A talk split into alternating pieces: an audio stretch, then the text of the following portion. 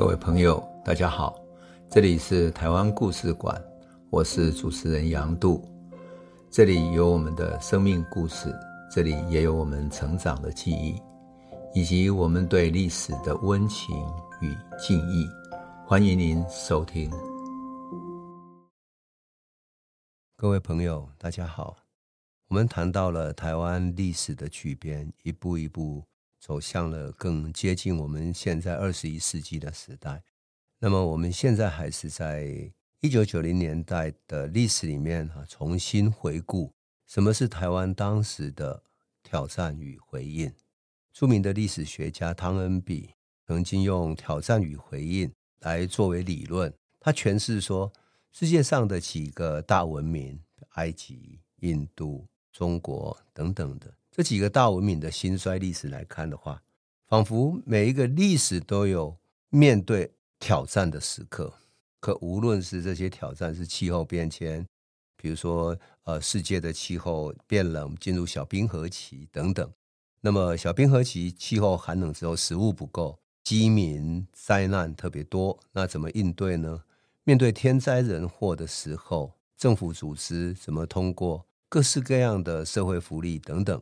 去拯救难民，去维护国家的安定。那另外像外敌的侵略，中国历朝历代有许多外敌来侵略。那么这个侵略的应对过程，会使得这个国家或变强或变弱。比如说唐朝初期，那个应对方式就是非常强盛的方式，然后那些外敌慢慢被唐朝所接纳进来。再来，比如说挑战是科技的进步，当然还有内部的叛乱等等的。不过，有一些危机是对一个文明是毁灭性的冲击的，当然也有可能是转型再起的契机。这完全系于什么？完全系于这个民族、这个文明对于危机的回应。回应的好的话，它就是一个转型的契机，也是这整个民族从弱转强的转机，甚至于可能是整个民族再壮大的机会。但是历史给人的机遇却不多。一个民族能不能抓住危机即转机的关键时刻，是很难确定的。每一次的历史机遇都稍纵即逝，一去不返。所以整个世界在机遇过去之后，世界大局已经改变了，你再也找不到当时的历史条件了。所以当时的机遇很可能永远消失了。我记得我最感慨的是啊，有一次啊，我在看那个连战回忆录。那他举行发表会的时候，我去看了。会中来了很多参与台湾经济建设过程的大佬，像比如说萧万长、刘兆玄等等，尤其经济界的一些老兵，都是从蒋经国时代延续到李登辉时代，乃至于陈水扁的时代，他们也是很重要的人。那到了马英九时代，他们也是财经界很重要的参与者。那萧万长跟刘兆玄更是如此。他们是制定者，甚至于是政策的执行者。当然，现在他们都退休了哈，所以回顾起来，一定有许多感到醒思，也有感到遗憾的地方。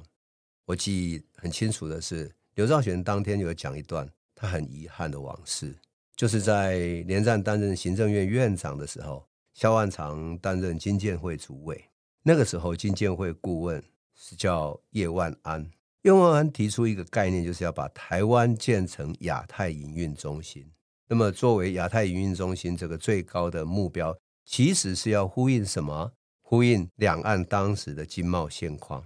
因为我们都知道，一九八八年开放两岸探亲之后，两岸之间的活动不再只限于回去探亲而已，而是借由探亲为名，许多人回到大陆去之后，看到那里发展的机会，各种小型的投资。乃至于各种经济的机遇都跑出来了，而大陆又那么大，每一个省份动辄几千万人，甚至于四川有上亿人，这些消费人口是台湾的多少倍大呀？所以很多商人看到历史的机遇了，那么我们当然也挡不住。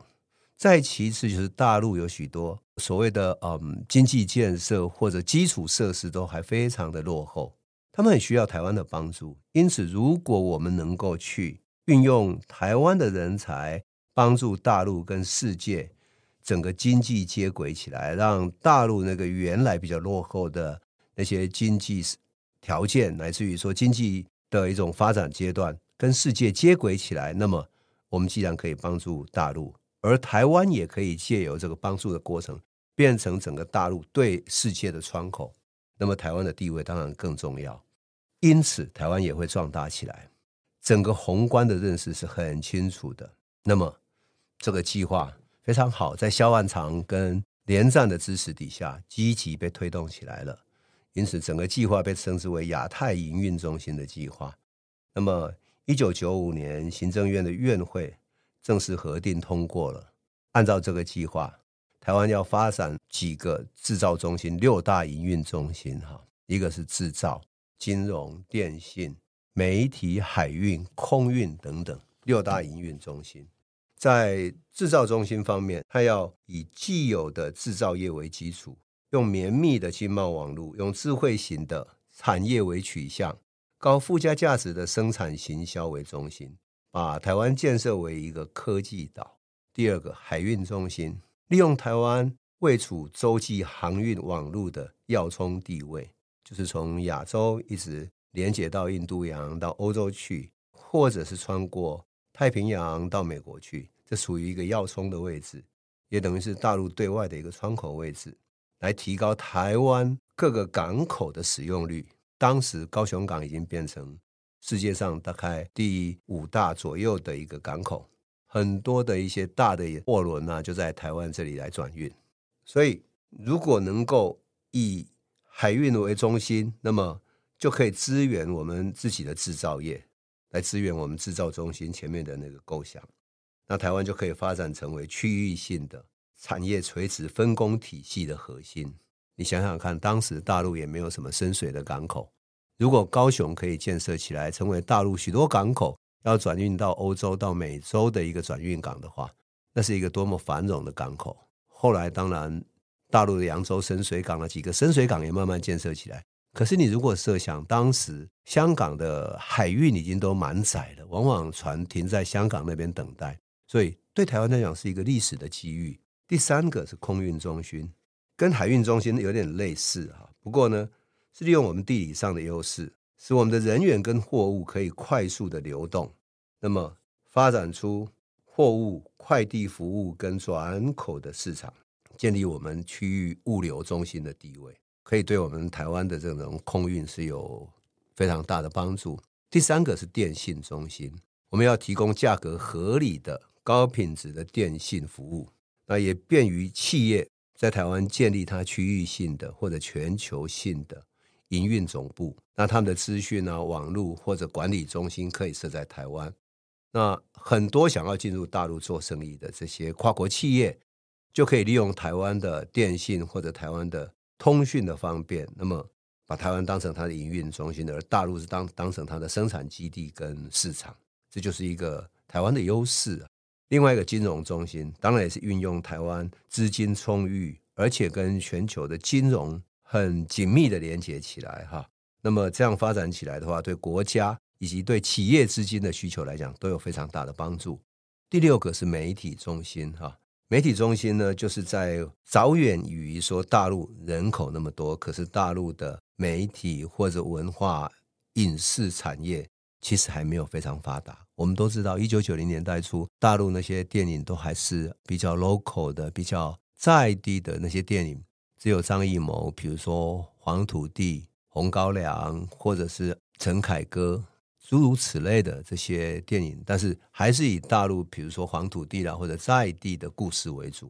那么跟国际市场的接轨还不深，也还没有走进去国际的影展。